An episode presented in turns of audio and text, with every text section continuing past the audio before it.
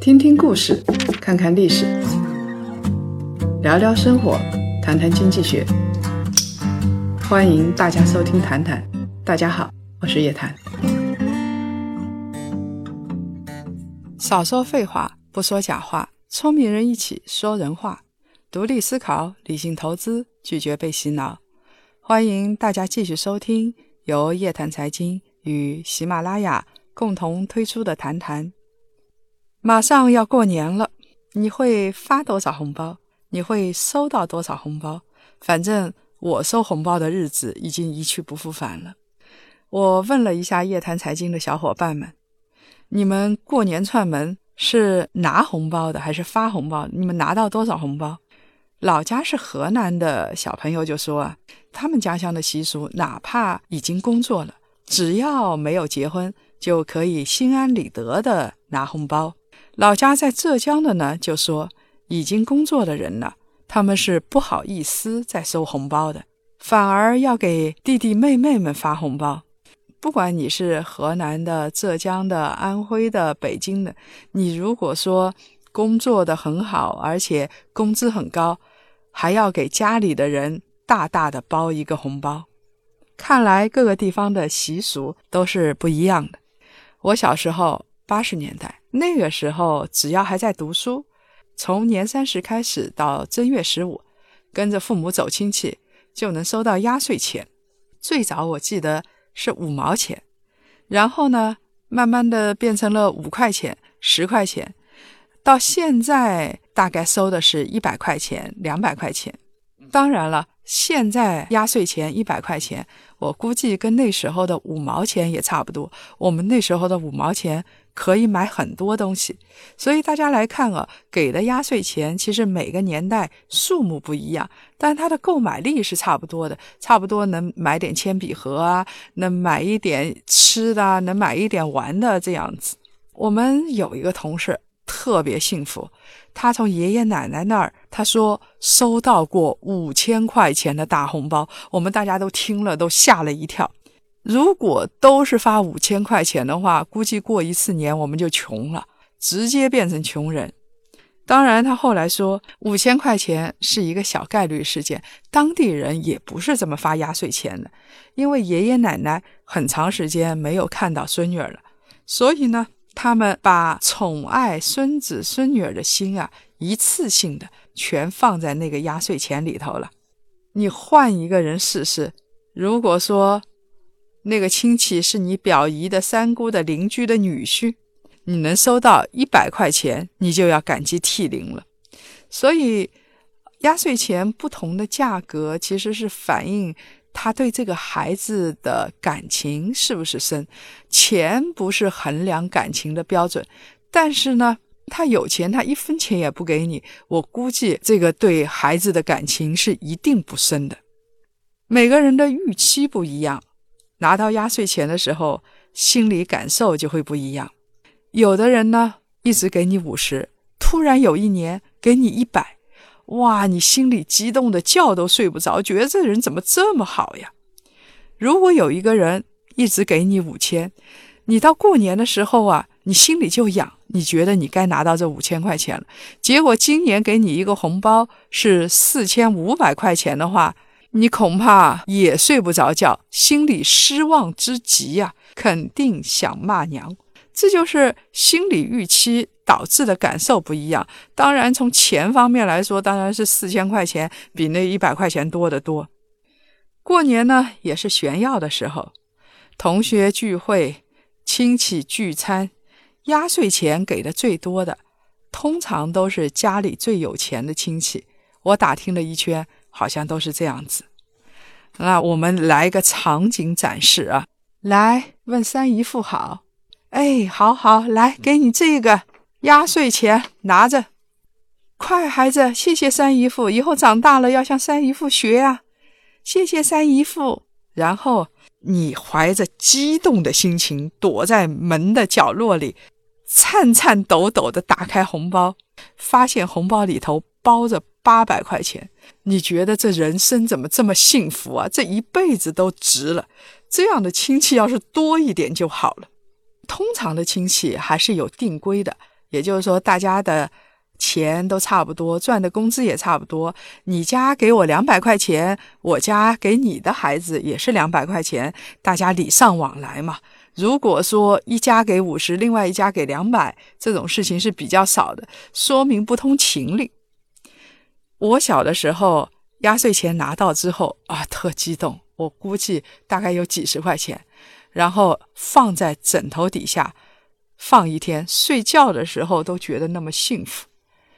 但是最怕的事情来了，第二天早上，我妈就笑嘻嘻的跟我说：“小孩子。”放那么多钱不安全啊，容易掉啊！来，妈妈给你放起来。从此我再也看不到那笔压岁钱了。我以为这样的痛苦只有我有，问了问身边的小朋友，哎，还真挺多的啊，心里稍微平静了一点啊。基本上是拿着压岁钱蹦蹦跳跳拿回家。我妈还算好的，让我过个夜，他们不用过夜。爸妈就拿走了，通通不见了，小心脏啊！其实用现代的理论说起来，这样的父母真的是不到位的，他做的不够好。如果你想让你的孩子有情商、有财商、有安全感，请不要干这样的事情。你想想看啊，从小孩子就觉得老爹老妈说话不算数，要骗他的钱。这孩子长大还能够相信谁？在钱的方面，在感情的方面，他有可能谁也不相信。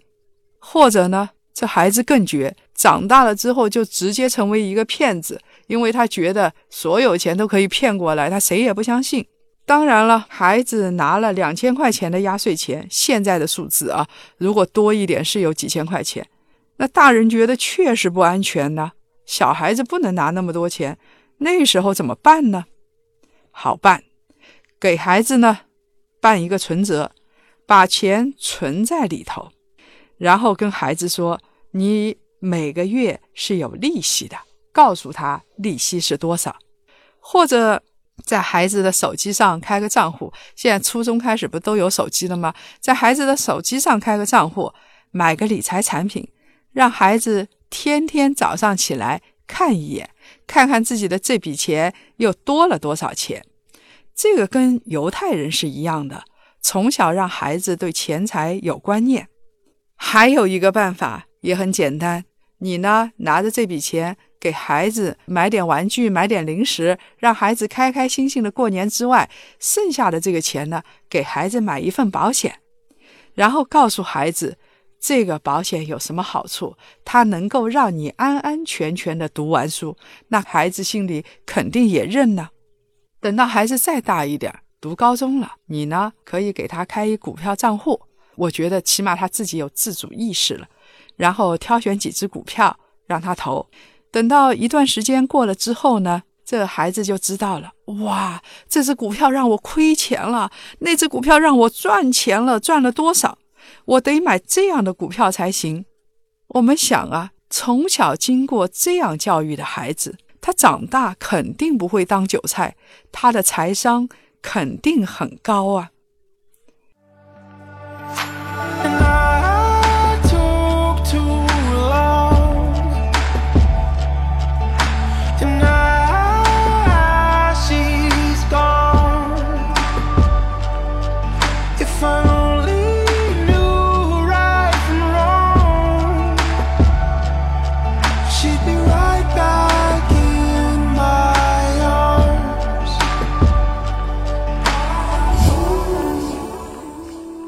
年还有一个皆大欢喜的发红包的方式，我特别喜欢，那就是广东人的发利是，钱不多，但特别喜庆，大家都讨一个彩头。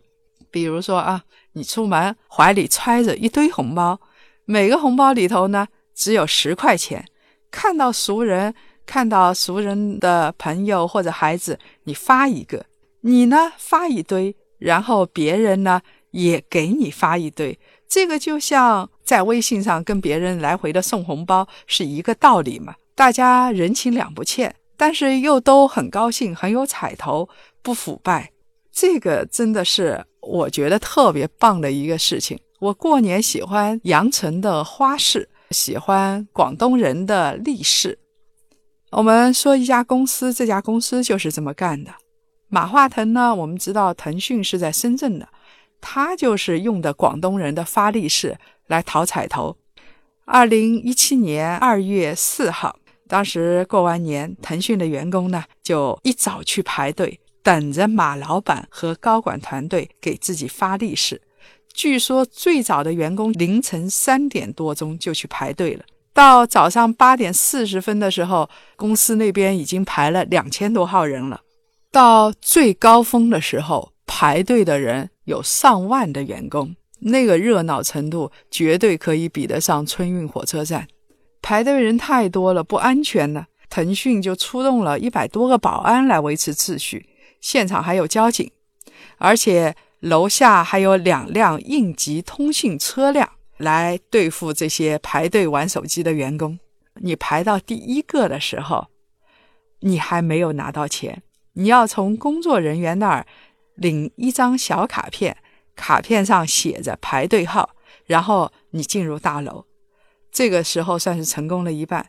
进大楼之后，再等电梯。哇，我估计那时候电梯已经挤死了。坐电梯到三十九楼才能见到马化腾。这时候，腾讯所有的高管都会到公司，然后派发红包。派发红包金额呢，真的不大，二十块钱也有，一百块钱也有。但是大家这么排队是为什么呢？讨一个好彩头啊！而且现场发了还不算，公司还会在网上给员工们。各发两百块钱的红包，广东人的历史跟日本人有点像。我记得日本人现在是不过春节，过元旦，元旦就是他们的新春。元旦三天休息，出门看到熟人的时候，呃，有可能会给一小信封。那个信封小小的，你里面拆开来呢，多少钱呢？大概啊，最少的我记得就一枚硬币，只有五块钱。大家知道日元的五块钱，你根本买不了什么东西啊，就大概买一颗糖。但是呢，大家都高高兴兴的拿着回家了，讨利是啊，讨彩头啊。过年发红包也有最讨厌的，那就是跟风随份子钱。有两件事情印象太深了，这是一个同事小朋友说的。他说他呀，同学都结婚，有的有了孩子了，有一个人结婚没几年。生了四个娃，当然他最后的两个娃是一对双胞胎。每个孩子出生的时候、百日的时候、周岁的时候，都要大摆筵席，把所有的人都请上，连小学同学、微信只见过一次面的好友都不放过。你说你是有多缺钱呢？你有多闲呢？还有一个人啊，更可怕。这个人呢？要结婚，别人随了他份子钱，大家随的不一样啊。你随一千，他随八百，本来就是人情往来。今年你结婚，我给你；我结婚，你给我，大家人情两不相欠，也是讨一个彩头的意思。结果呢，他在微信上公开大家的份子钱，有人随的少了就不好意思，然后再给他添上。天哪，这样的人心眼儿真的很坏。凭什么别人随份子要随的这么多呀？而且你还要给人家排个队呀？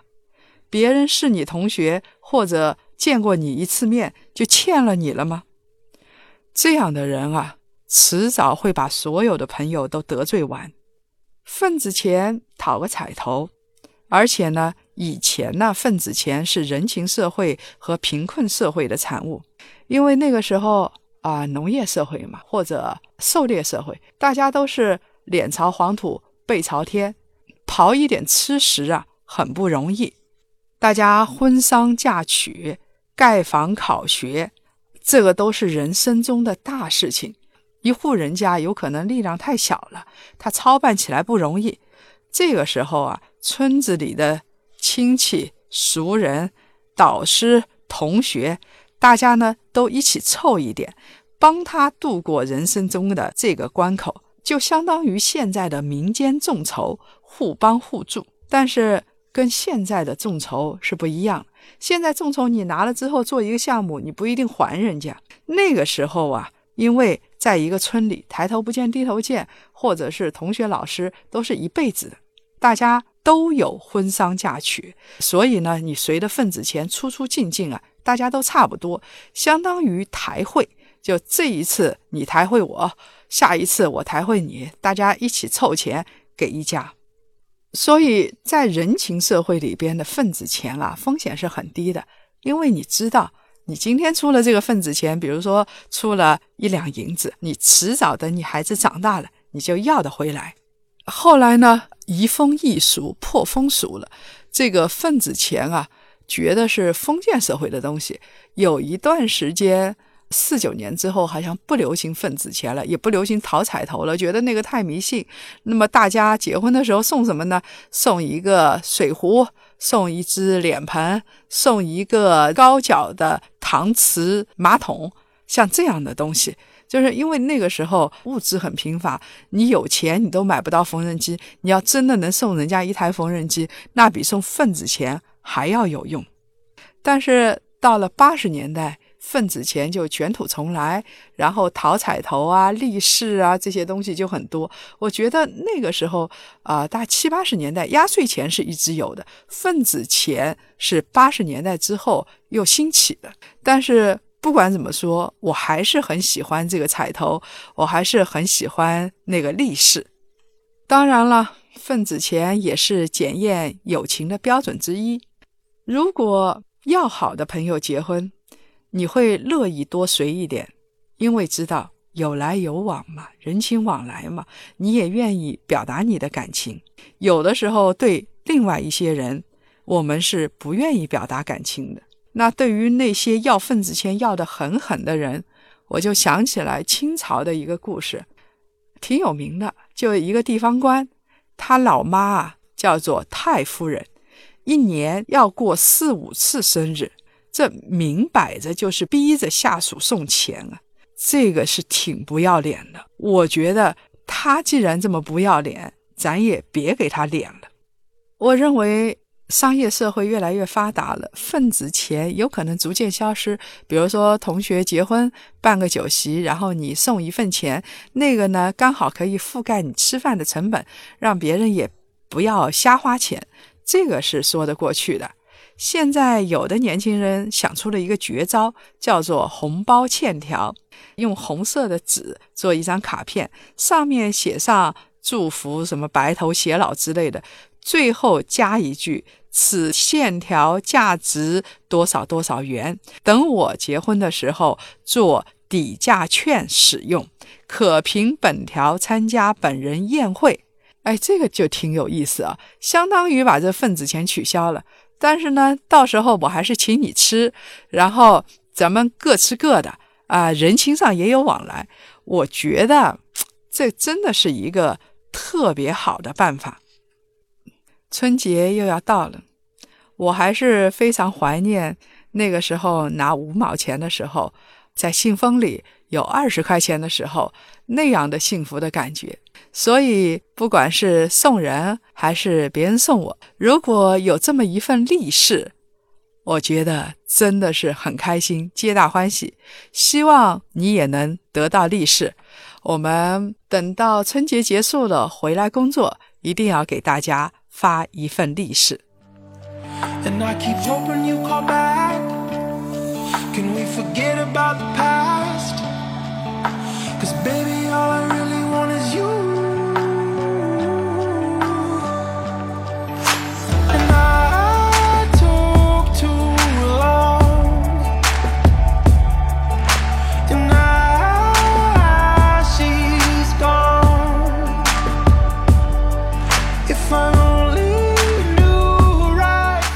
继续来分享上期几位朋友的留言。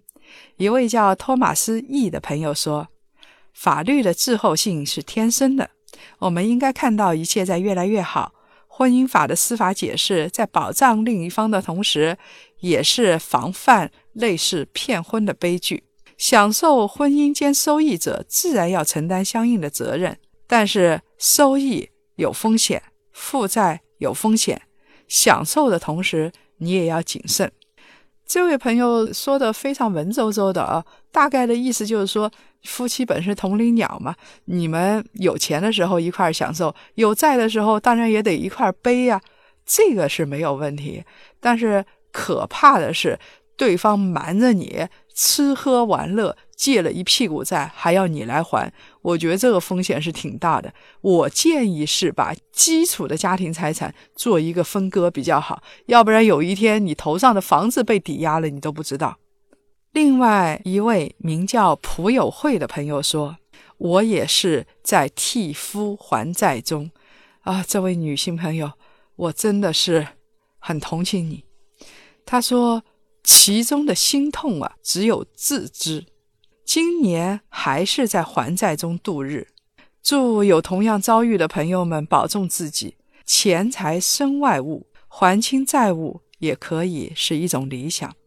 我觉得这位朋友有信用，而且我祝你早日摆脱债务的陷阱。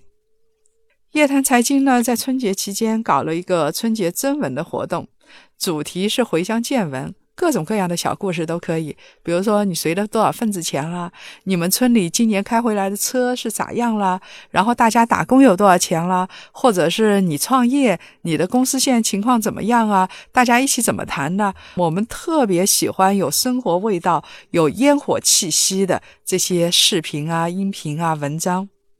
你有什么故事，通通写下来，有音频也可以录下来，视频录下来寄给我们。我们呢会选择其中的一部分来进行展示，到时候呢，你还有可能成为我们的特约的签约作者。投稿方式啊，我会放在这一期节目的详情页里头，欢迎大家有故事说故事，有理想说理想。如果各位想了解更多财经经济类资讯，请搜索拼音谈财经，或者呢。关注公众号“夜谈财经”，每周五中午十二点，我们不见不散。Crawling back home, I do anything.